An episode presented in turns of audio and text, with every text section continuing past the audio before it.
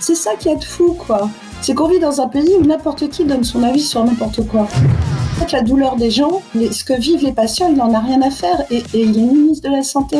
C'est juste très grave, très très grave.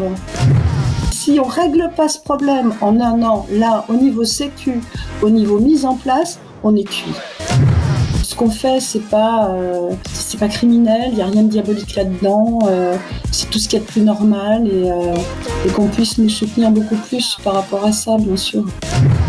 la prévention, l'information ne peuvent passer, à mon avis, que si n'y a plus de répression par rapport à ça. Il faut s'armer de patience on va y arriver.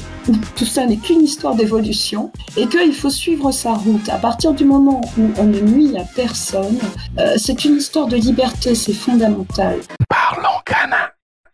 Cet épisode est sponsorisé par CBD Info, le blog d'information incontournable sur le CBD. On y retrouve des informations sur l'actualité du CBD en France et en Europe, des informations sur la législation et le lifestyle, mais aussi la rubrique interview qui est innovante et qui permet aux acteurs du CBD de s'exprimer avec authenticité, sans oublier les nombreuses études et analyses. Et pour avoir de super promos, visitez CBD Info. Hey, bonjour, c'est Damien et bienvenue sur Parlons Cana. Parlons Cana, c'est le podcast qui traite des actualités les plus chaudes du cannabis légal. Je suis vraiment ravi de t'accueillir sur Parlons Cana saison 3. Après deux saisons historiques, on continue de démystifier la plante et d'explorer sa place au sein de notre société.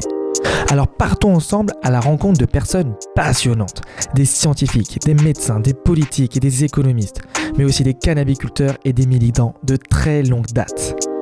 Avec eux, avec ces spécialistes, nous allons aborder les sujets les plus complexes, comme la légalisation, l'addiction, les expérimentations médicales, mais aussi le lobbying et les enjeux géopolitiques. Pour comprendre ce qu'il se passe ici en Europe, il faut bien observer ce qu'il se passe aussi ailleurs dans le monde. Nous aurons donc la chance de discuter avec des invités exceptionnels, basés en Thaïlande, au Maroc, en Colombie ou encore en Afghanistan. Mathias m'a confié le micro avec une seule mission. Interroger sans préjugés ni parti pris. Interroger pour chercher la vérité et te donner accès aux informations les plus récentes et les plus authentiques. Tu pourras enfin te forger ton propre avis sur le cannabis légal. Parlons Cana saison 3, c'est parti Bonjour à tous et bienvenue sur Parlons Cana. Je m'appelle Damien, je suis passionné du cannabis pour son histoire, ses actualités et toutes ses potentielles applications. Aujourd'hui, je suis vraiment très content d'être avec Fabienne. Fabienne Lopez, qui aujourd'hui est porte-parole du groupe Principe Actif, mais qui a été aussi pendant de nombreuses années la présidente du CIRC, le collectif d'information et de recherche du cannabis. Euh, Fabienne, tu es une adepte de la réduction des risques. Tu connais très très bien tout ce qui euh, concerne le cannabis thérapeutique. Je suis vraiment ravi de pouvoir aborder tous ces sujets avec toi. Dans un premier temps, je te propose de te proposer un petit peu. Ensuite, on, fera un, rapide historique de, tous tes engagements et du militantisme dans lequel tu as été euh, en lien avec le, cannabis et l'addiction. En seconde partie, on pourra parler de l'état des lieux vraiment du cannabis thérapeutique. Et à la fin, on se projettera un petit peu sur, selon toi, les meilleurs modèles d'accès au cannabis thérapeutique. À toi, je Fabienne. Merci beaucoup. Bah, écoute, bonjour Damien, et puis euh, bonjour, euh, bonjour aux auditeurs, bonjour à toute l'équipe hein, de, de Parlons Cana. Moi, je suis très très contente hein, d'être euh, d'être interviewée, de vous avoir intéressé en tous les cas. donc voilà, oui, j'ai été j'étais une des militantes de la première heure, c'est-à-dire que j'ai commencé à militer en 80. 13, fin 93, début 94. C'est un peu, euh, un peu la préhistoire de, du militantisme cannabis. Et euh, j'ai effectivement fait partie du CIRC, le collectif d'information et de recherche euh, sur le cannabis ou cannabique. Et donc j'ai été présidente non pas du CIRC, mais j'ai été présidente du CIRC Paris-Île-de-France, voilà, en fin 94 et pendant 4 ans jusqu'à 98. Génial, bravo. Merci. Et donc tu me disais qu'il y avait une, euh, fédération. Donc en fait, euh, il y a selon les dans les grandes régions, comment est-ce que s'organise un peu, comment s'organiser et comment s'organise aujourd'hui le euh, le cirque? C'est-à-dire qu'à l'époque où s'est créé le cirque, il n'y avait rien. Donc donc c'était que ce soit Jean-Pierre Galland et puis la première équipe, hein, Stéphane Karcher. c'est vrai que c'était un peu les pionniers, ils ouvraient la voie. Euh, et il, permettait aussi de donner la parole à plein de gens, comme moi d'ailleurs, entre autres, euh, qui faisions euh, usage de cannabis de manière récréative. Et, et, et, à l'époque, rien n'était possible. Donc cette époque-là, il n'y avait pas Internet, il n'y avait absolument rien. Il fallait se débrouiller comme on le pouvait avec les moyens du bord. Et il y avait une répression qui était vraiment, je qualifierais d'assez, d'assez féroce. Donc on n'avait absolument pas le droit d'en parler. Euh, ne pouvaient en parler euh, que les médecins et euh, les addictos de l'époque, mais les usagers ne pouvaient pas en parler. Même ceux qui étaient d'ailleurs concernés par son usage déjà à l'époque, de manière thérapeutique, c'était pas possible. On était immédiatement condamnés pour incitation. Donc c'était assez dur. C'est des périodes où bah, tout le monde le sait, je crois maintenant au niveau des militants, en tous les cas actuels, euh, Jean-Pierre Galland en a fait les frais financièrement en tous les cas. C'était une des façons pour eux de, de nous attaquer. Donc euh, moi j'en ai fait les frais aussi, mais comme beaucoup, hein, euh, comme beaucoup de responsables de cirque région. Et donc. Et donc l'objectif du cirque, c'était donner accès à l'information en ce qui concerne le cannabis. Oui, ça t'est donné accès à l'information et puis euh, et puis demander la légalisation, l'arrêt des poursuites, euh, demander un changement de la loi et surtout la loi 70 qui nous euh, qui nous plombait définitivement. Et c'est toujours le cas d'ailleurs, hein, ça n'a pas changé. La loi 70, tu mais peux nous en parler voilà, c'était un peu... Alors la loi de 70, donc elle a été votée euh, 31 décembre 1970. Il n'y avait absolument personne, quasi, euh, à l'Assemblée et très peu de députés. Et ceux qui étaient là étaient ceux qui, euh, effectivement, ont permis que cette, voie, cette loi puisse passer. Donc, en fait, la loi de 70, je schématise, hein, euh, c'est une loi qui fait de nous, usagers, soit des criminels, soit des malades. Donc, soit on se considère comme malade et on se fait soigner, soit on considère qu'on n'est pas malade et dans, ce cas-là, euh, bah, finalement, on est considéré comme étant euh, des criminels. En gros, c'est ça la loi de 70. Je sais qu'il y en a qui vont dire, oh, elle exagère, mais non, non, non. Le, fond de cette histoire, c'est ça quand même. Et, et c'est grave, hein. c'est très grave. Donc, euh, puisqu'elle est toujours en activité, hein, donc elle existe toujours. Donc voilà, le rôle du cirque à l'époque, c'était justement de remettre en cause cette loi, euh, d'essayer d'informer les gens de la situation des usagers de cannabis. Et, voilà, donc je pense qu'on a été un peu les pionniers de cette histoire-là. Et puis maintenant, ça, ça, ça, ça s'est transformé. On a vu l'évolution, etc. Bon, le cirque, est, euh, le cirque a subi quand même les contre-coups euh, de toute cette histoire, c'est-à-dire financièrement. Euh, moi, j'ai été condamnée deux fois pour avoir organisé euh, euh, des 18 juin à la Villette. Galant a été condamné à chaque fois qu'on a essayé de faire un événement ou de créer un événement, et c'était pas des petites sommes, c'était assez énorme quand même. Donc on a été vraiment, euh, on nous avait censuré, on nous avait censuré au niveau à l'époque c'était le minitel. Je fais rire tout le monde, mais donc on nous avait censuré au niveau du minitel qui était un apport d'argent quand même pour le cirque, et on nous avait aussi euh, euh, confisqué absolument tous les moyens qu'on avait de pouvoir faire fonctionner cette association financièrement. que ce soit la vente de t-shirts, que ce soit que ce soit euh, donc le Minitel, les bouquins, etc. On avait un journal qui s'appelait Double Zéro, qui avait aussi été euh, saisi. Et euh, à l'époque, la brigade qui s'occupait de nous chez les stupes, c'était des gens qui s'occupaient aussi, qui avaient créé la mission Overdose. On est loin du sujet du cannabis quand même. Hein. Ah oui, d'accord. Donc, voilà, c'est en gros c'était ça. Euh, disons le, paysage, le paysage militant de, de l'époque. C'était assez violent, assez violent. Dès qu'on voulait faire quelque chose, moi je me rappelle que dès qu'on voulait participer même à une manif, j'étais convoquée chez les stupes. Euh, deux heures, à rien faire pendant deux heures. On n'avait rien à me dire. Mais pendant deux heures, j'étais au 36 euh, et on m'expliquait que c'était pas bien du tout ce que j'étais en train de faire. Enfin, délirant, délirant, absolument délirant. Et à l'époque, quelle était les. On voit bien que maintenant, c'est plus ça. Bah non, on n'a pas entendu la fin de ta phrase. Non, non, non, la connexion n'est pas incroyable. Je te laisse refaire la fin de ta phrase qu'on puisse tous t'entendre. Je disais qu'on on voit que les choses ont évolué et heureusement. et, surtout au niveau de la, liberté d'expression. On voit que maintenant, il y a plein de journaux qui existent, que ce soit sur le net ou même papier. Euh, pour, pour, rappel, par exemple, Soft Secret, que tout le monde connaît, euh, qui est un des plus vieux euh, journaux sur la, la, question du cannabis, à l'époque, Soft Secret, il était confisqué dans les boutiques. On n'avait pas le droit de le distribuer. Il était interdit. Et c'était un, un des moyens aussi des, gendarmes en province ou de la police sur Paris de rentrer dans les gros shops pour pouvoir justement euh, emmerder, parce que c'est pas autre chose, emmerder les gérants des boutiques, parce qu'ils donnaient gratuitement euh, Soft Secret. Et on voit bien que maintenant c'est fini, ça, c'est terminé. On peut quand même euh, lire Soft Secret, on peut lire Canaweed, on peut lire même CBD Info. Il y a plein de journaux comme ça qui existent maintenant et qui n'auraient pas pu exister il y a, il y a 30 ans. Et alors à l'époque, au début des années 2000, quel était l'état des connaissances qu'on avait sur euh, le cannabis, usage récréatif ou usage adulte et, euh, et sur l'usage thérapeutique? Et d'où venaient ces informations? Alors, euh, sur l'usage sur, du, du, cannabis de manière récréative, on n'avait pas trop d'infos parce que bah, justement, on n'avait pas trop de moyens de communication.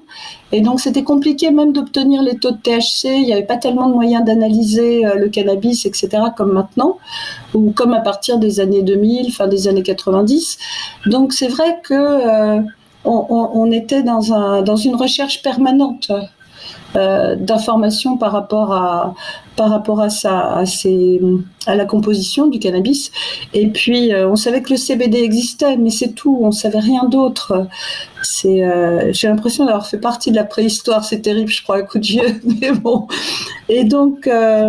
Au niveau du récréatif, par contre, on commençait à le savoir par le biais des États-Unis et par certains magazines qui arrivaient à passer, qui étaient par exemple High Times, où euh, quand on allait à Amsterdam, on pouvait avoir accès à des infos. Donc on savait qu'aux États-Unis, il y avait des, gens qui faisaient usage du cannabis euh, de manière thérapeutique. Voilà. on commençait un peu, c'était les prémices.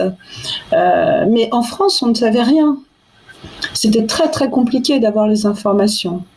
Donc on était toujours à la recherche de ça d'ailleurs. C'était c'était un, de notre un de notre on, passait un peu notre temps à ça. C'était le principal, la principale activité, c'était ça quand même. En ce qui concernait le thérapeutique, en tous les cas, c'était ça.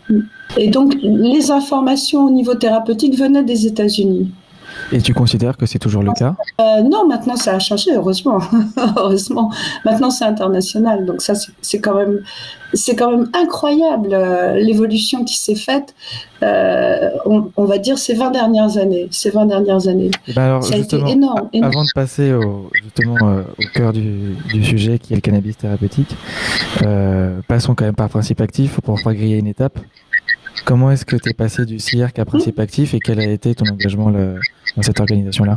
Bah Justement, c'est parce que euh, euh, fin des années 90, j'ai rencontré des gens qui étaient dans un usage euh, thérapeutique, automédication. Hein, à l'époque, aucun médecin ne nous soutenait.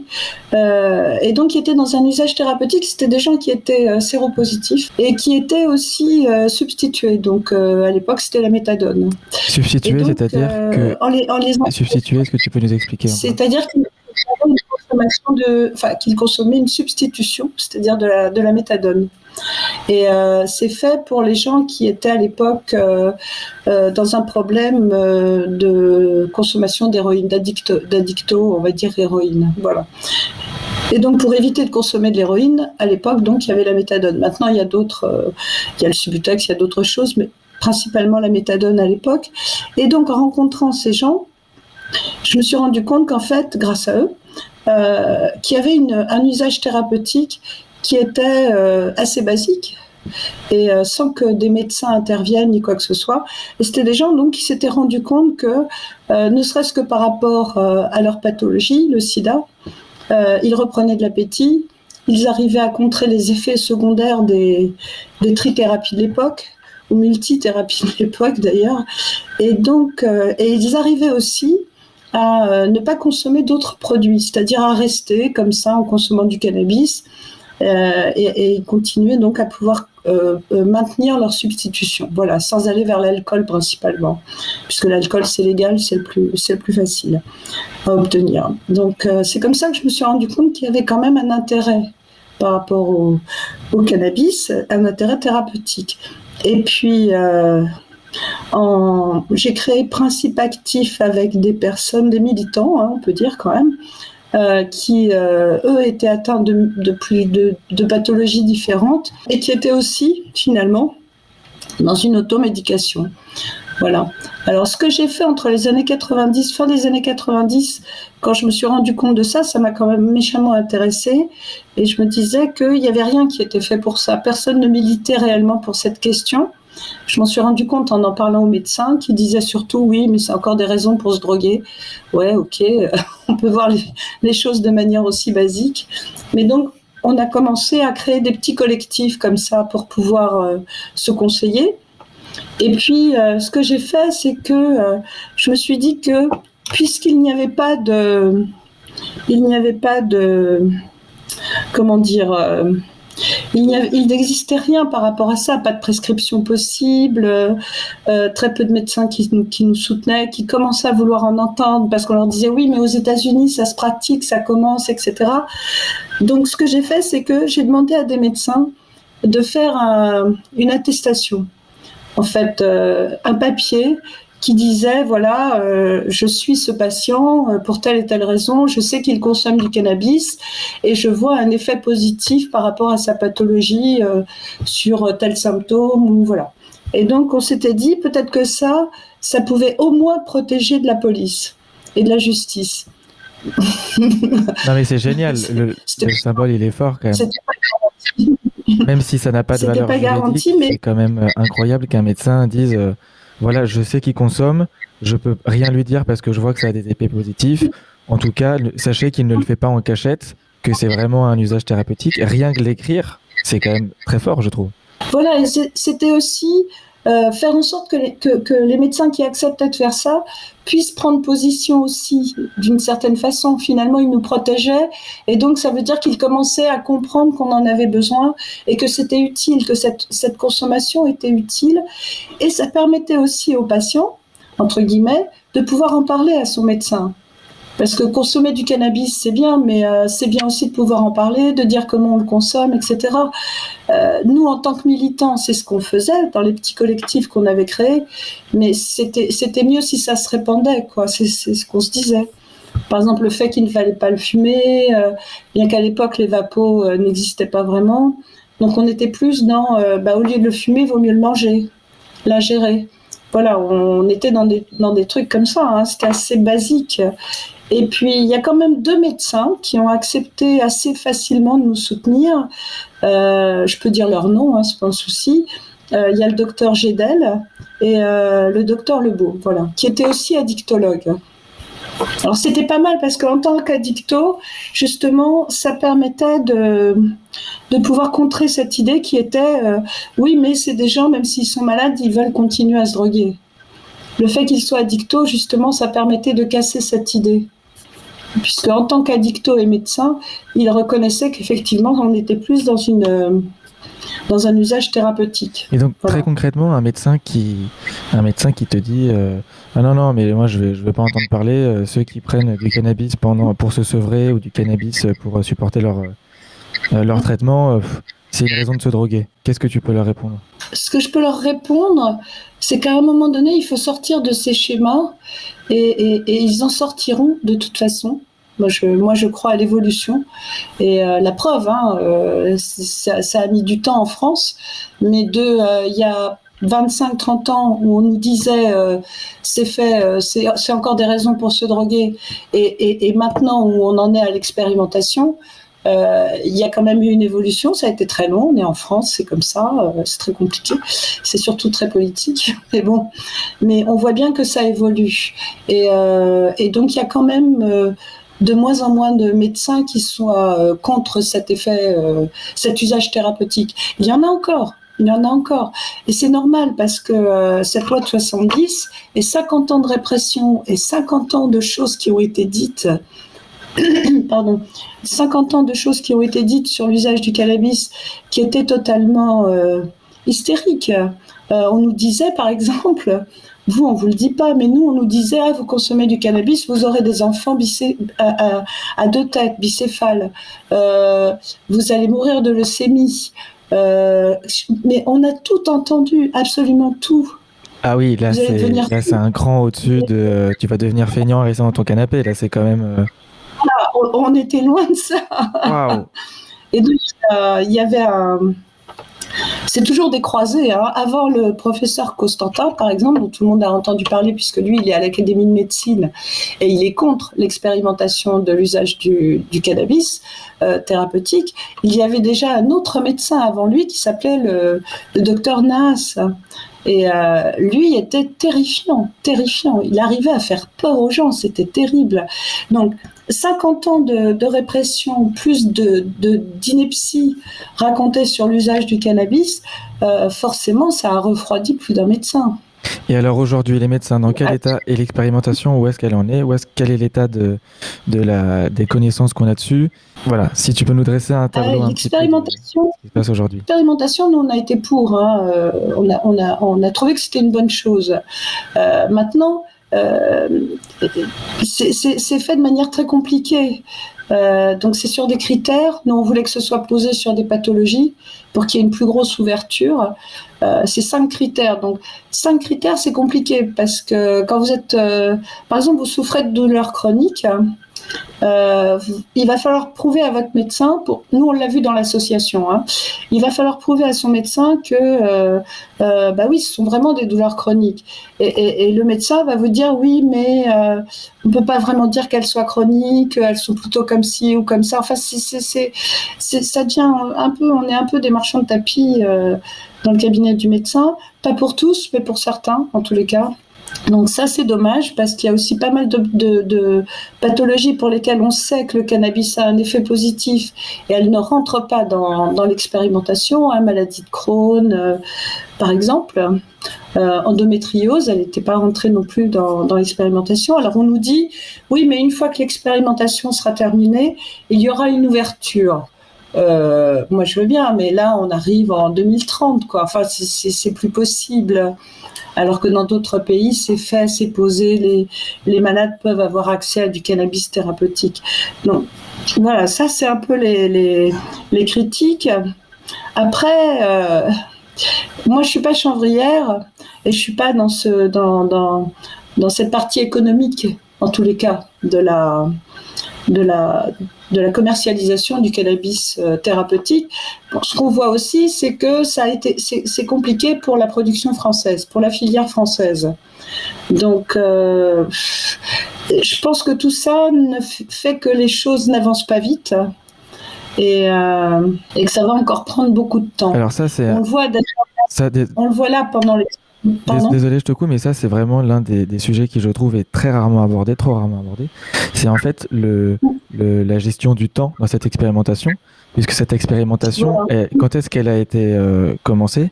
Et on, voit qu'elle elle ne sera pas terminée avant 2024, qu'après la conclusion de cette expérimentation, il y aura encore des délais pour rendre ça euh, effectif. Est-ce que tu peux nous, nous préciser un peu ça? Tu disais 2030. Euh, quand est-ce que ça a commencé et selon bah, toi, quand est-ce que ce sera vraiment euh, prescriptible euh, en, par un médecin? L'expérimentation est prévue pour, deux ans. Donc, elle a commencé fin mars 2021. Elle devait se terminer donc fin mars 2023. On devait, on devait d'ailleurs, on devait être, là, ça y est, normalement, l'expérimentation devait être terminée. Et on devait normalement déjà discuter des remboursements, etc., machin. Donc, ce qu'on voit, c'est que cette expérimentation qui a été posée, non pas pour prouver l'efficacité du cannabis, mais uniquement sa mise à disposition par, euh, par les patients et la formation des médecins, c'était ça, hein, l'expérimentation. Euh, enfin, moi, je sais que c'est ça, puisqu'on a été auditionné deux fois, donc Donc, normalement, c'était pas pour prouver l'efficacité du cannabis. Donc, ce qu'on voit maintenant, c'est que. Attends, désolé, je te, recoupe, mais ça, c'est très intéressant. Quand est-ce que tu as été auditionné et par qui? Et alors, du coup, ah bah, quels étaient les réels objectifs de, de cette expérimentation? Parce qu'on s'imagine que c'était de prouver l'efficacité pour que ce soit incontesté. Incontestable, pardon. Non, non, non, non, non, non, c'est terrible parce que c'est maintenant, maintenant, c'est, on n'en tient plus compte de cette idée. Mais quand on a été auditionné nous, avant même que l'expérimentation soit mise, euh, soit mise en place, on a été auditionné avec d'autres associations de patients. Euh, 2018, je crois. Oui, c'est ça, 2018 ne me trompe pas. Et donc, on a été auditionné deux fois par le comité temporaire scientifique de l'époque. Donc, on a été, on a été auditionné en tant qu'association de patients pour expliquer pourquoi on faisait usage de cannabis euh, thérapeutique, euh, comment c'était utile à nos patients, enfin aux patients de l'association, etc. Donc, euh, on avait fait des petites fiches thérapeutiques, on était très contents de notre coup, avec les pathologies, euh, les pathologies, les médicaments, euh, les traitements euh, que les, patients ne supportaient plus, les effets secondaires de ces médicaments, et remplacés par le cannabis, quel type de cannabis, taux de THC, taux de CBD, ce que nous on savait déjà, voilà. Donc on est venu avec nos petites fiches, on a parlé de ça. A priori, on n'a pas choqué grand monde. C'est passé sauf les taux de THC. C'était un peu compliqué quand même. c'est passé quand même. Mais c'est-à-dire c'était un peu compliqué. Bah Parce que nous, on a, donné les taux de THC, puisque maintenant on peut les avoir taux de THC, taux de CBD, les ratios, on les a donnés. Donc c'est vrai que dans l'association, il y a des gens qui sont dans des pathologies très lourdes et pour qui euh, les taux de THC peuvent être assez, peuvent paraître assez élevés. Mais on est dans une consommation thérapeutique, donc on n'est pas dans une consommation lourde non plus, c'est-à-dire euh, à fumer des joints toute la journée, euh, c'est pas du tout le cas. Et en plus, on est dans la vaporisation, on est dans la gestion.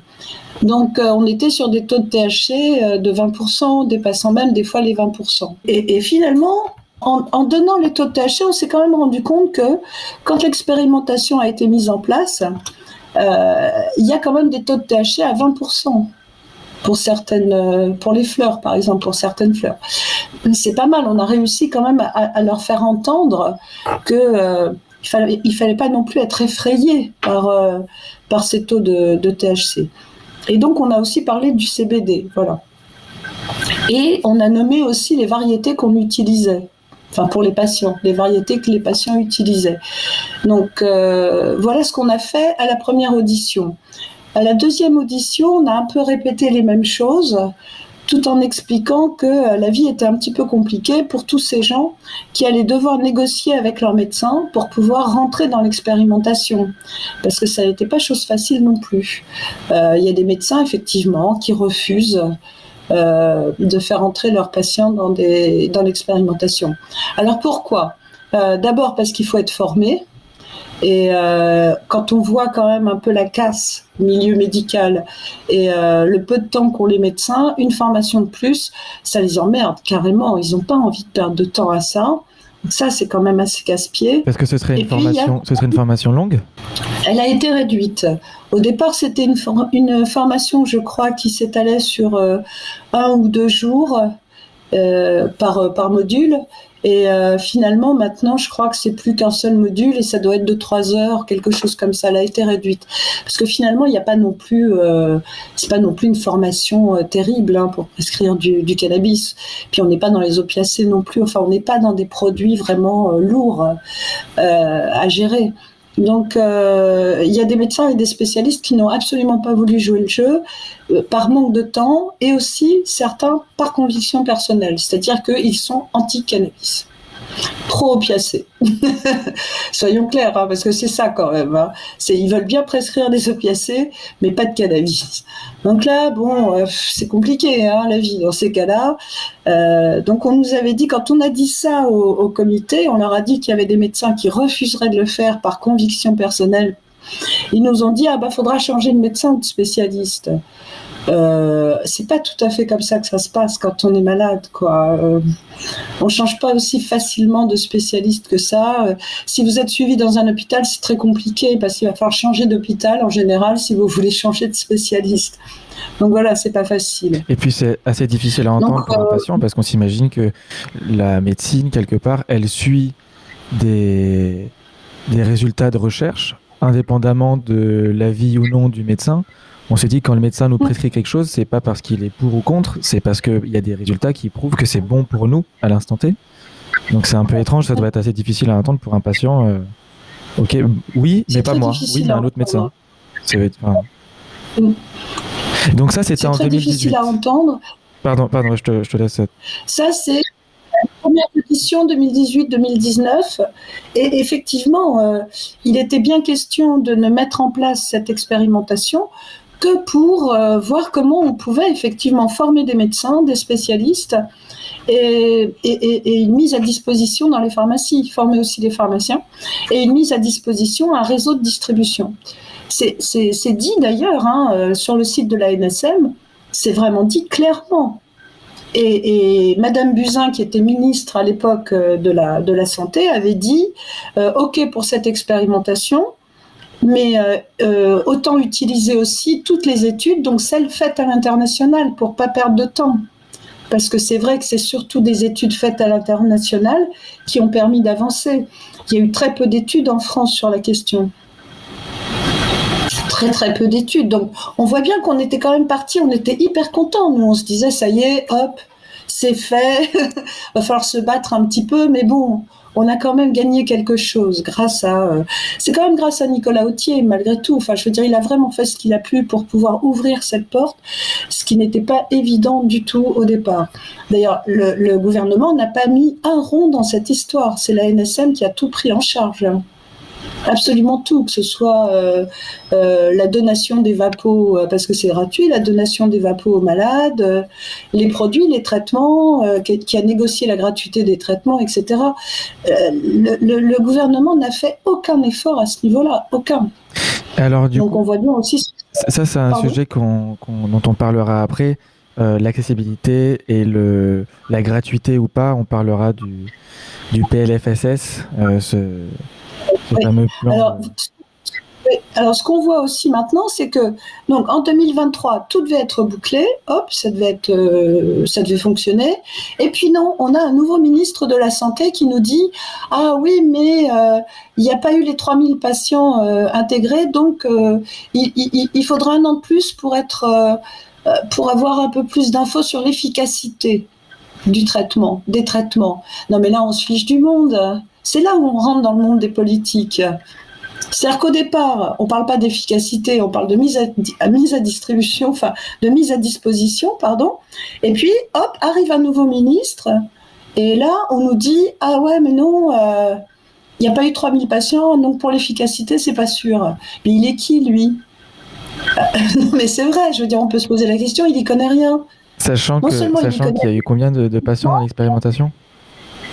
Voilà, il débarque les mains dans les poches et il commence à critiquer en disant ah bah oui mais il euh, n'y a pas eu les 3000 patients mais de toute façon c'est même pas son sujet, il était urgentiste lui. C'est ça qui est de fou quoi. C'est qu'on vit dans un pays où n'importe qui donne son avis sur n'importe quoi. C'est quand même dingue. Moi, je m'en fiche. Hein. Je veux dire, je, je, dois rien à ces gens, donc c'est insupportable. C'est vraiment insupportable. Sachant qu'il y a, il y a non, 2700 patients dans l'expérimentation. Voilà, donc de 2700 à 3000, est-ce qu'il y a vraiment une différence statistique? Pas certainement. Voilà. Mais ça a mis du temps à démarrer aussi parce que il a fallu que les médecins suivent, que les médecins soient informés, que la communication soit faite, etc. Et, et, et lui, il nous colle un an de plus. Donc en fait, la douleur des gens, les, les, les, ce que vivent les patients, il n'en a rien à faire. Et, et il est ministre de la Santé. C'est juste très grave. Très, très grave. Mais bon, c'est comme ça, c'est la vie. Et donc, on se reprend un an de plus, en sachant que donc ce sera fin mars 2024, et que si c'est pas pris en compte dans le PLFSS, c'est-à-dire le plan loi, le, le, plan sur la loi de financement de la sécurité sociale au mois de juin, on se reprend un an de plus. Et quid du remboursement? Parce qu'il y a aussi la haute autorité de santé derrière qui va donner son avis. Et il euh, faut s'en méfier. Hein. rien n'est gagné dans cette histoire, absolument rien. Donc 2024, 25, 26, on est à un an des présidentielles. Parce que c'est politique. Et à un an des présidentielles, si toute cette question n'est pas réglée, suivant les résultats des élections de 2027, il euh, n'y a rien de garanti, absolument rien. C'est terrible. Hein Moi, je le vois comme ça. Si, si on règle pas ce problème en un an, là, au niveau sécu, au niveau mise en place, on est cuit. C'est incroyable de, de, voir à quel point c'est dépendant d'enjeux politiques, alors que finalement, vous êtes arrivé en 2018 déjà avec toutes les preuves qu'il fallait. Il fallait organiser les, voilà, il fallait juste organiser la marche à suivre. Et là maintenant, on parle de, l'attente de 3 à 4 ans. C'est assez incroyable. Et en plus, on, a voilà, et puis en plus, on a un autre problème, c'est qu'on l'a vu là, à partir du moment où euh, le ministre de la Santé a dit Moi, je veux un an de plus, euh, bah, les sociétés euh, étrangères qui fournissaient par exemple les traitements et entre autres le CBD ont commencé à dire bah oui mais nous on nous a parlé de deux ans de gratuité pas trois ils se méfient ce qui est normal. Et en plus la production française n'est pas encore prise n'est pas encore prise en compte on a pris du retard aussi par rapport à ça eux ils se sont présentés assez rapidement quand même sur sur, sur ce marché. Enfin, en tous les cas, en en parlant en politique, on l'a vu avec euh, Correa, on l'a vu avec euh, Moreau, les députés, ou les, les, producteurs de chanvre qui voulaient rentrer dans la dans l'usage thérapeutique, enfin dans les traitements, en tous les cas dans la vente de la production. Je suis pas très, euh, je suis pas très bonne à ce jeu-là, mais bon, en tous les cas, qui voulaient participer à ce marché, eux ici, sont pris assez tôt.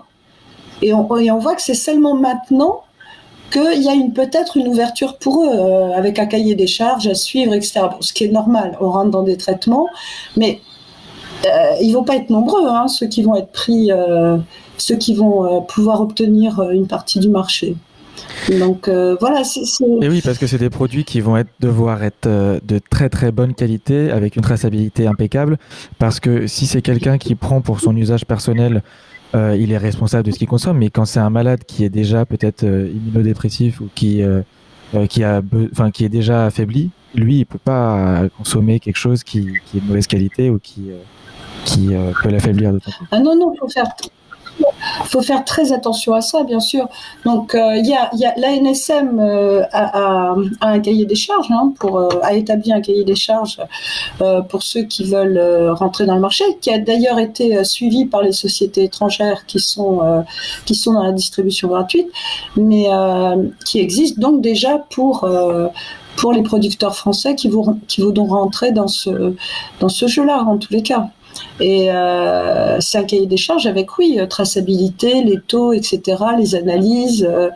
Euh, il faut que ce soit propre, bien sûr, et c'est un traitement. Donc c'est comme, bien sûr que par exemple pour le CBD, il faudra qu'il y ait un laboratoire derrière le chanvrier qui voudra pouvoir extraire et produire son, CBD. Il ne pourra pas le faire sans laboratoire, c'est pas possible. Et pour ceux qui voudront rentrer sur la production de fleurs, en tous les cas, euh, c'est pareil, ils pourront pas le faire, euh, ils pourront pas avoir de culture en extérieur pour éviter les contaminations. Il faudra que ce soit des cultures en intérieur. Bien sûr, on le voit à l'étranger. On voit bien que tout ça, c'est compliqué. Oui, on le voit à l'étranger, c'est mm. le, le modèle qui, euh, qui est choisi systématiquement pour. Prime, bien sûr. On, parlera, il y a des médecins qui sont prévus sur la chaîne Parlons Cana pour pouvoir nous donner leur, leur témoignage de ce qui se passe aujourd'hui dans l'expérimentation. Euh, j'aimerais beaucoup avoir, toi, ton témoignage sur euh, du côté des patients. Euh, le fait que cette, que cette expérimentation pardon, soit assez longue, le fait qu'elle ne soit pas exécutée comme prévu, comment est-ce que les patients le vivent et voilà, que ce soit du, départ ou est-ce qu'ils perdent espoir? Est-ce qu'ils se sentent un peu perdus? Sans faire du misérabilisme, mais est-ce que tu peux nous donner un peu plus côté patient? On verra après. Avec oui, dans le monde des patients, euh, dans l'usage thérapeutique, il y a deux, deux, types de patients.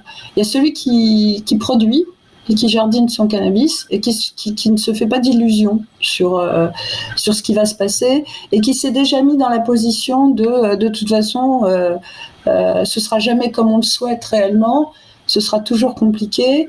Moi, je sais ce que je fais, je sais ce que je plante, ça me convient, ça fonctionne. Bon, le seul problème, c'est la justice et c'est l'illégalité. Après, il y a le patient qui, lui, est dépendant du traitement qu'on va chercher en pharmacie. Et là, c'est beaucoup de désespérance. Euh, c'est des gens qui se font plus beaucoup d'illusions non plus. Euh, sur, euh, sur comment obtenir ce, traitement et quand est-ce qu'on pourra l'obtenir de manière euh, euh, régulière, en tous les cas. Donc, pour partie, ceux qui n'ont pas pu entrer dans l'expérimentation bah, vont continuer et qui ne produisent pas vont continuer à se débrouiller pour essayer d'en acheter comme ils le peuvent, ce qui n'est pas terrible, à moins de connaître quelqu'un qui plante du cannabis. Et effectivement, là, on peut peut-être discuter. Mais si c'est pour l'acheter sur des spots, on n'a aucune garantie, euh, que ce soit sur la propreté du produit, sur euh, le fait que ça puisse réellement fonctionner, sur, sur les effets qu'on recherche. Donc, c'est très compliqué. Et, euh, et pour, pour partie, il y a des patients qui sont retournés vers les traitements qu'ils avaient auparavant et qui ne leur faisaient absolument pas de bien. Quoi. On est quand même un peu là-dedans. Mais euh, moi, je représente plutôt les patients qui sont dans l'autoproduction. C'est-à-dire ne rien attendre. on est un peu les rebelles de l'histoire, mais, mais, mais c'est logique. On n'a jamais voulu nous entendre. Euh, moi, j'ai connu des gens qui donc étaient euh, séropositifs il y a 30 ans et qui plantaient déjà leur cannabis il y a 30 ans. Donc ces gens-là, on va leur dire maintenant, ah non, non, non, euh, allez chez le médecin et vous irez le chercher à la pharmacie. Puisque ce que je fais moi à la maison ne nuit à personne et me convient et ne coûte rien à la population, enfin à la communauté. Voilà. Donc, je représente un peu ces gens-là. eh ben, écoute, le, chemin est, directement fait sur euh, la dernière partie. Si euh, on s'imagine dans 5 ans, 10 ans, en tout cas la situation elle est idéale pour toi, quelle serait-elle? Si elle était idéale, euh, d'abord l'autoproduction serait autorisée. On pourrait, on pourrait aller euh, en acheter euh, dans des dispensaires un peu façon Cannabis Social Club. C'est un très très bon système. Et, pour ceux qui ne peuvent pas ou qui n'ont pas envie, parce qu'il y a toujours des gens qui ont besoin d'être rassurés par la petite boîte qui sort du laboratoire, qu'ils puissent aller euh, se procurer à la pharmacie. Voilà. Mais pour moi, la solution idéale, c'est ça. C'est pour les gens comme nous, en tous les cas, un peu les rebelles de l'histoire, ce serait euh, ne plus être poursuivi pour autoproduction et euh, un nombre de pieds autorisés, euh, comme par exemple l'Allemagne veut le faire ou le Luxembourg, 3-4 pieds, pour des particuliers malades, c'est suffisant en vrai. Et, pouvoir aussi l'obtenir donc dans des, dans des cannabis social clubs. Après, comment pourraient fonctionner ces cannabis social clubs Moi, je pense qu'une production française pourrait les fournir sous forme de coopérative pour qu'on puisse justement euh, euh, savoir si ces produits sont propres, etc., une traçabilité. Les coopératives, c'est un très très bon moyen pour ça. Ok, C'est un peu comme ça que je. Ok, donc une partie autoproduction, une partie coopérative au social club pour ceux qui ne sont pas forcément, qui n'ont pas la main verte ou qui, n'ont pas ni les connaissances, ni le, temps, ni l'envie. Euh, pour toi, quels sont les avantages de l'autoproduction et de ce système-là qui ne serait qui serait impossible d'avoir si c'est euh, quelque chose de un peu plus industriel ou au final euh, c'est des entreprises qui fabriquent ah des médicaments thérapeutiques pour tout le monde. En autoproduction, il y a quelque chose qui fonctionne. Et ça, euh, je m'en suis rendu compte durant toutes ces années. Hein, il y a un truc qui fonctionne, c'est c'est le fait de pouvoir produire son traitement, le fait d'avoir aussi quelque chose. Parce que quand on est malade hein, sur, sur euh, pas mal de pathologies, en tous les cas assez, euh, assez lourdes ou, ou, qui vous empêchent d'avoir une vie sociale euh, à peu près normale, c'est dur à vivre, hein, c'est pas facile. Donc il faut aussi pouvoir s'occuper. Et, et c'est vrai que jardiner, d'abord, c'est très très bon pour le moral, je dis. Et vous pouvez le demander à beaucoup de gens malades qui jardinent leurs produits. Euh, c'est vrai que c'est comme ça a un effet antidépresseur. C'est assez. Euh... J'ai posé la question, hein, ça me l'a fait. Donc quand j'ai eu mon cancer, ça me l'a fait. Et donc j'ai posé la question à d'autres, et c'est vrai que ça fonctionne vraiment. Et donc de participer comme ça à, sa pathologie, de savoir que ce qu'on fait va nous faire du bien, c'est pour partie euh, gagner déjà sur la maladie marquer des points par rapport à la maladie. Et c'est vachement important. Mm. Ok, génial. Donc, Mais alors, euh, est-ce que, euh, est-ce que quelqu'un qui produit pour lui-même pourrait avoir un produit aussi efficace, de manière un peu objective, qu'une entreprise spécialisée avec des spécialistes en labo, etc. etc. Moi, je dirais qu'à l'heure actuelle, c'est même plus efficace. D'accord. Ouais, parce que moi je, le vois dans, dans l'association. Euh, on a quelqu'un qui a réussi à entrer dans, dans l'expérimentation, et je l'ai vu aussi avec d'autres personnes qui avaient pu entrer dans l'expérimentation, mais qui font pas partie forcément de principe actif, euh, qui plantaient du cannabis avant, qui ont arrêté parce que bah, ils sont rentrés dans l'expérimentation, donc c'était quand même plus pratique. Puis il y a toujours quand même cette lourdeur des problèmes avec la justice. Hein. Euh, c'est euh, les stupes qui débarquent, les gendarmes ou les flics qui débarquent chez vous à pas d'heure. Euh, vous êtes malade. Enfin bon, c'est ça coûte du fric. c'est horrible. Hein. tous ceux qui y sont passés vous diront. c'est quand même très très lourd à vivre. Donc ce que ce qu'on a vu, c'est que les quand ils en sont à obtenir les fleurs, parce qu'au départ vous n'obtenez pas les fleurs tout de suite. Vous passez d'abord par l'huile. Et ensuite, vous pouvez obtenir euh, le cannabis sous sa forme naturelle, si c'est plus efficace. Donc, euh, ceux qui sont passés sous, euh, qui ont pu obtenir le cannabis sous sa forme naturelle, donc l'herbe, bah, ce qu'ils ont vu, c'est qu'il y avait quand même une différence entre ce qu'ils plantaient et ce qu'ils obtenaient. Ce qu'ils ont dans l'expérimentation agit effectivement sur, sur les symptômes, sur les effets recherchés par rapport aux symptômes, mais par contre, euh, tous disent ouais mais euh, moi j'avais une variété qui, me convenait quand même beaucoup plus. Alors après on peut se dire oui c'est ce qu'on appelle euh, c'est ce qu'on appelle un peu l'effet synergique du, cannabis qu'on plante, c'est-à-dire que celui que vous plantez vous le consommez vous le consommez dans son ensemble. vous le consommez quand même plus ou moins frais, Enfin, vous n'allez pas planter puis consommer un an après. Hein. En général, c'est vous planter et puis vous le consommez. Donc, on voit bien qu'il y a des choses comme ça qui, diffèrent un petit peu. Et puis, euh, il y a des histoires de parfums aussi. Donc, c'est pour ça que je pense qu'il y a une histoire de synergie avec ces, variétés. Moi, j'ai eu l'occasion de sentir euh, des variétés donc, qui étaient données dans l'expérimentation. Ça sent rien. Ça sent rien et c'est presque pas parfumé. Alors que quand vous consommez, quand vous plantez du cannabis, même quand vous en achetez, mais bon, quand vous, vous produisez votre cannabis, justement, vous avez, euh, vous avez le goût, vous avez le parfum, euh, et, tout ça, ça joue, bien sûr. Hein. Que ce soit les flavonoïdes, il n'y a pas que les principes actifs, il n'y a pas que le CBD, il n'y a pas que le THC.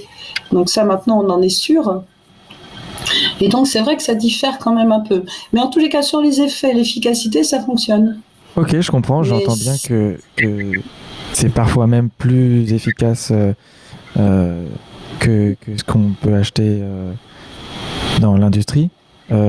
c'est vraiment, ça va être vraiment très intéressant d'observer ce chemin-là. Déjà, si c'est si c'est autorisé ou pas, et si c'est autorisé, de voir la différence entre ce que quelqu'un produit pour lui-même, que ce soit de manière un petit peu, je sais pas si on peut parler d'effet placebo, mais parce que c'est le mien, je le, je le préfère parce que j'ai lié un lien avec, ou ce soit aussi parce que j'ai euh, essayé plusieurs variétés et j'en trouve une qui me correspond plus à moi et j'arrive à créer comme ça, à, trouver celle qui euh, personnaliser encore plus loin euh, finalement mon traitement que si j'achetais quelque chose de standard. En tout cas, pour toutes ces raisons, je pense que l'observation de, ça va être assez incroyable. Non, mais je crois, je crois aussi parce qu'il y, y, a six ans, nous, on avait sorti un, petit livret qui s'appelait euh, Cannabinoïdes état des lieux, et c'était justement pour les gens qui n'y connaissaient rien. Parce qu'on parlait de principes actifs, on parlait de choses comme ça, mais en fait, euh, les gens, ils savaient pas trop ce que c'était. À part le CBD, c'est le plus connu. Mais sinon, euh, personne n'y comprenait rien. Donc, on avait sorti un petit fascicule, et dans ce fascicule, on parlait déjà de l'effet synergique entre euh, les principes actifs et entre autres terpénoïdes, flavonoïdes, etc. De, ces effets qui, a priori, euh, participent aussi à, l'effet thérapeutique au niveau de la, au niveau de la plante. Donc euh, maintenant, on, en parle beaucoup plus. Maintenant, on sait qu'il faut en tenir compte. Mais est-ce que ces sociétés étrangères qui fournissent euh, en tiennent vraiment compte? On ne sait pas. Enfin, je veux pas, je veux pas d'histoire, mais, en vrai, on sait pas trop quoi. C'est on ne sait pas d'où ça vient. ok, c'est entendu. Écoute Fabienne, merci beaucoup. Euh, on a appris énormément de choses. En tout cas, j'ai appris énormément de choses.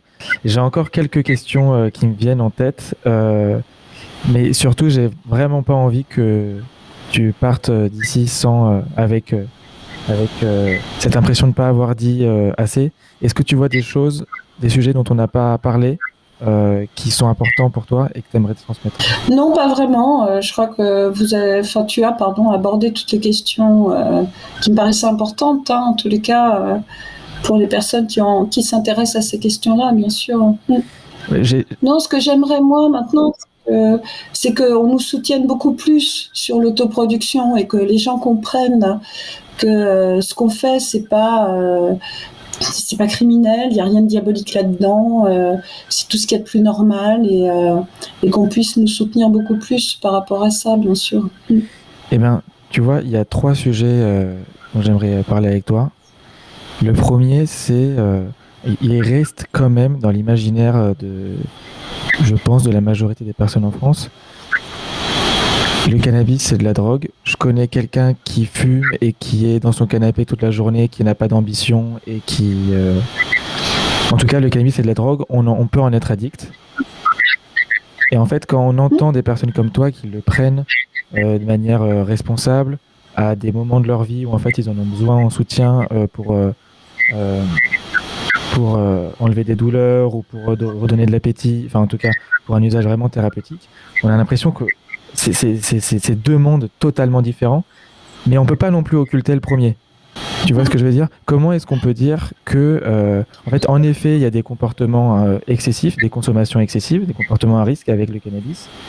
Euh, comment est-ce qu'on pourrait, tu vois, faire un pas dans le sens où, ok, c'est vrai que ça existe. Voilà ce qu'il faudrait faire peut-être pour pour qu'il y ait moins de comportements excessifs Moi, je, crois à l'information et la prévention. Mais l'information et la prévention ne peuvent exister de manière réelle et être intéressantes et être entendues surtout, euh, et surtout par les plus jeunes. Hein, c'est, le problème est là, hein, c'est aussi par les plus jeunes. Euh, que si effectivement il n'y a pas de répression derrière. C'est-à-dire que à partir du moment où un produit est réprimé, c'est compliqué d'aller informer et de prévenir. Justement parce que il y a un pourcentage X de personnes qui sont justement dans un comportement addictif et puis il y a toute une partie de la population qui en fait usage qui elle n'est pas dans ce comportement-là. Donc aller expliquer aux jeunes que s'ils continuent de fumer comme ça, d'abord fumer c'est pas bon, j'en sais quelque chose euh, pour avoir fumé du tabac beaucoup. Donc, leur expliquer que fumer c'est pas bon, qu'il vaudrait mieux déjà vaporiser et que fumer toute la journée c'est pas évident parce qu'il va effectivement devenir addict. Et puis il va commencer aussi à ne plus faire grand chose dans la vie et qu'il y a une vie à vivre. Euh, c'est compliqué de lui faire entendre lui faire entendre ça. Si à côté de ça, il voit des gens en consommer pour qui il n'y a pas de problème. C'est toujours un peu euh, la prévention, l'information ne peuvent passer, à mon avis, que si il n'y a plus de répression par rapport à ça, et que en plus ce soit des personnes qui soient usagères qui puissent justement parler et informer et prévenir. Je ne crois pas que l'information et la prévention, comme elle se fait à l'heure actuelle, c'est-à-dire que dans les lycées, on voit des gendarmes, euh, venir faire de la prévention et de l'information. Non, ça c'est de la répression, c'est pas de l'information et de la prévention. Donc c'est pour ça que ça peut pas fonctionner. Euh, pour, pour, pour, euh, pour, être entendu, il, faut savoir de quoi on parle. Et, et, il faut pouvoir dire, moi je, voilà, moi, je sais ce que ça fait parce que j'en consomme et voilà comment ça se passe. Et voilà ce qui risque de t'arriver si tu en consommes comme ça. Moi, je crois à ça. Maintenant, euh, je suis pas sûre que tout le monde croit à ça, mais voilà.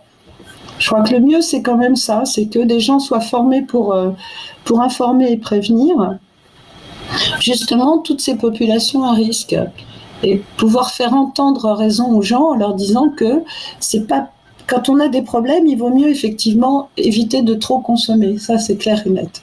Euh, ça ne règle rien, strictement rien. Au contraire. Hein. Ça, ça, peut enfoncer davantage. Eh ben, merci beaucoup. Et, effectivement, quand c'est toi qui le dis, je pense que c'est entendu d'une autre manière que si euh, c'est euh, un policier ou un gendarme.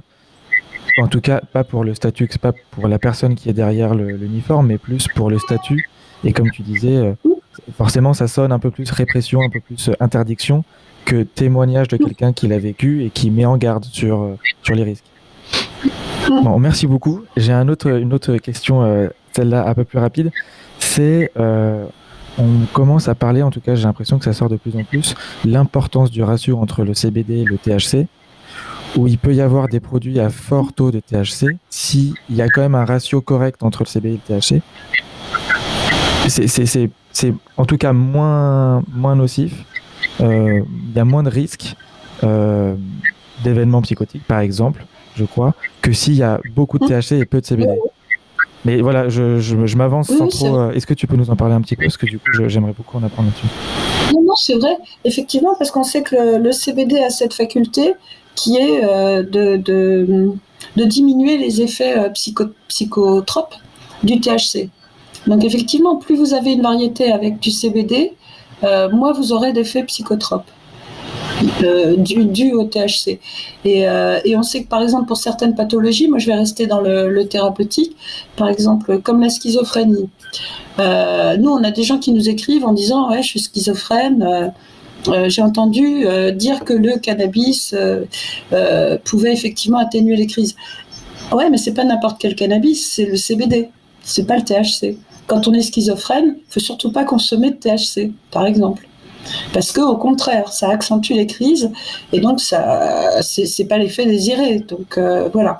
Donc on voit bien que euh, le CBD a quand même cette, euh, cet effet positif, on va dire, qui est de diminuer les effets psychotropes. Donc plus vous aurez de CBD dans une variété, moins vous aurez normalement d'effets psychotropes, psychotropes dus au THC. Après, tout dépend du, enfin, tout dépend du ratio et, et, du taux de THC. Eh ben, tu vois, ça, ça, on revient à la question euh, précédente. En fait, j'ai l'impression que c'est juste une question d'éducation. C'est que même quand on parle de, comportement excessif, euh, peut-être qu'un jeune de 20 ans qui euh, reste dans son canapé en fumant, il y a toute une partie voilà, psychologie qui, qui doit être abordée, mais c'est peut-être aussi le produit qui, qui consomme qui n'est juste pas adapté à lui euh, il y a des produits comme l'alcool où finalement on a de l'éducation dessus. Euh, c'est à peu près, on connaît le pourcentage, on sait les, effets que ça va avoir. Alors que sur le cannabis, pas du tout. Et là, c'est l'exemple typique. Euh, si tu te sens comme ça, ne consomme pas ça. C'est très clair. Et je pense qu'il y a des gens là qui, qui t'écoutent et qui vont peut-être diminuer un peu le THC, augmenter un peu le CBD je trouve ça vraiment très très important. Ouais. je, compare rarement avec l'alcool parce que j'aime pas trop ces comparaisons euh, entre drogues, qu'on n'est pas du tout sur les mêmes schémas. Mais euh, souvent, je dis aussi à des gens plus jeunes que moi, j'ai quand même 66 ans, je dis souvent à des gens plus jeunes que moi euh, que je vois fumer euh, du cannabis avec des taux de, de, de, THC très très élevés.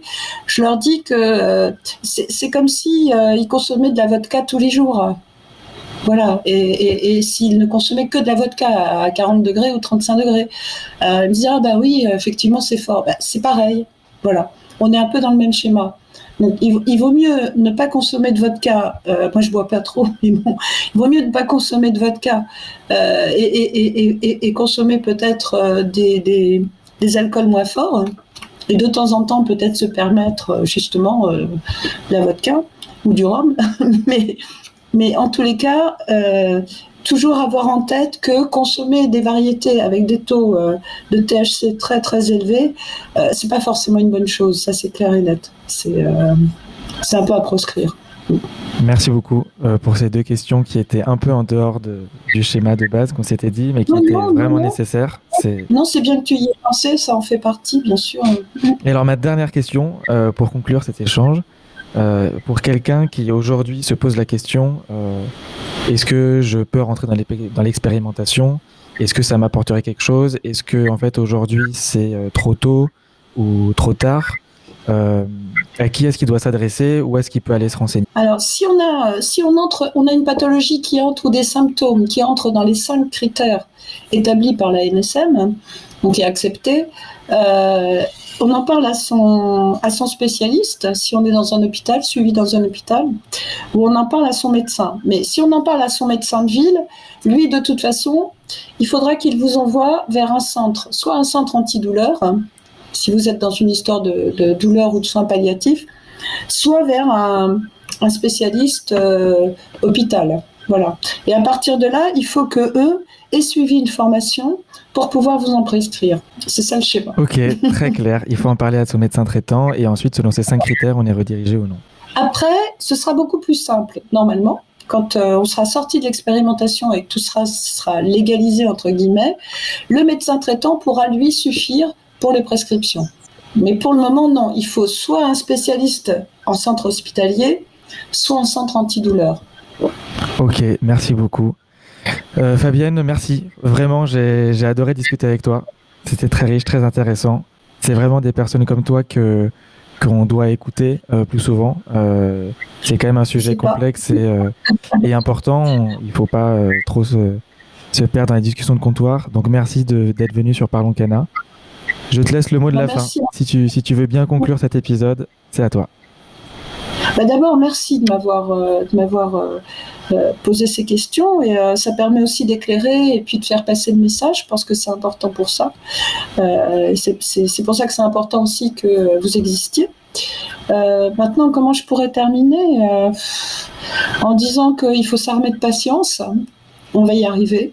Tout ça n'est qu'une histoire d'évolution et qu'il faut suivre sa route. À partir du moment où on ne nuit à personne, euh, c'est une histoire de liberté, c'est fondamental. Je ne nuis à personne, donc ce que je fais, je peux le faire. Il n'y a aucune raison.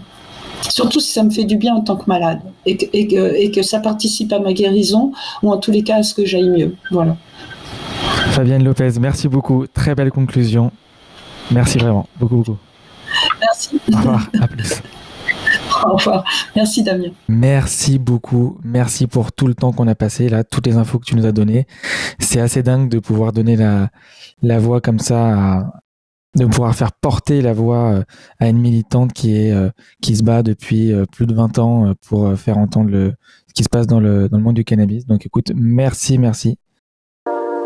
Merci beaucoup d'avoir écouté notre invité jusqu'à la fin. Je suis sûr que tu as appris beaucoup de choses lors de cet échange. La mission de Parlons Cana, c'est de te mettre en relation directe avec des personnes expérimentées et passionnées. Nous, on est là pour toi. Donc si tu as envie qu'on aborde ou si tu as envie qu'on approfondisse un sujet en particulier, s'il te plaît, contacte Parlons Cana sur les réseaux et partage-nous tes questions. Je me chargerai ensuite de les poser à nos invités. Merci encore pour ta confiance. À la semaine prochaine. Cet épisode est sponsorisé par CBD Sport, le blog d'information dédié aux sportifs. Vous y trouverez de nombreuses rubriques dans la musculation, l'endurance et la précision. Vous y serez conseillé sur la manière de prendre du CBD, que vous soyez débutant, professionnel ou expert. Venez feuilleter ce blog dédié uniquement au bien-être des sportifs. Alors rendez-vous sur www.cbd-sport.info.